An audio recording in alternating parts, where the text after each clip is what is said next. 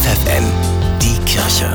Nachgedacht. Haben euch vielleicht heute irgendwelche Nachbarn genervt, die in der Wohnung nebenan unüberhörbar ein Musikinstrument geübt haben?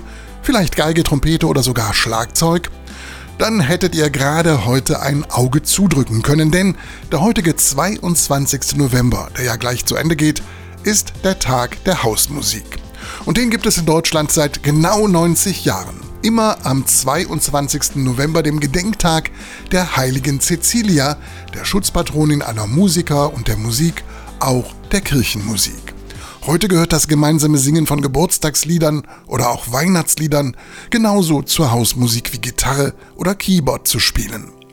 Und egal für welches Instrument man sich entscheidet und ob man nun Noten lesen kann oder nicht, Studien beweisen, Musizieren wirkt sich positiv auf die Gesundheit aus, steigert das Wohlbefinden und die Lebensqualität, sogar die Intelligenz. Noch wichtiger, Musizieren macht Spaß. Doch auch für Musiker gilt, es ist noch kein Meister vom Himmel gefallen. Nur durch ständiges Üben wird man perfekt. Der Weg bis dorthin kann gerade für Familienangehörige und direkte Nachbarn manchmal nur schwer zu ertragen sein. Schön wäre es deshalb, wenn der heutige Tag der Hausmusik zu mehr Verständnis und Toleranz beitragen könnte. Auch dann, wenn die Musik oder der Chorgesang mal völlig schief klingen.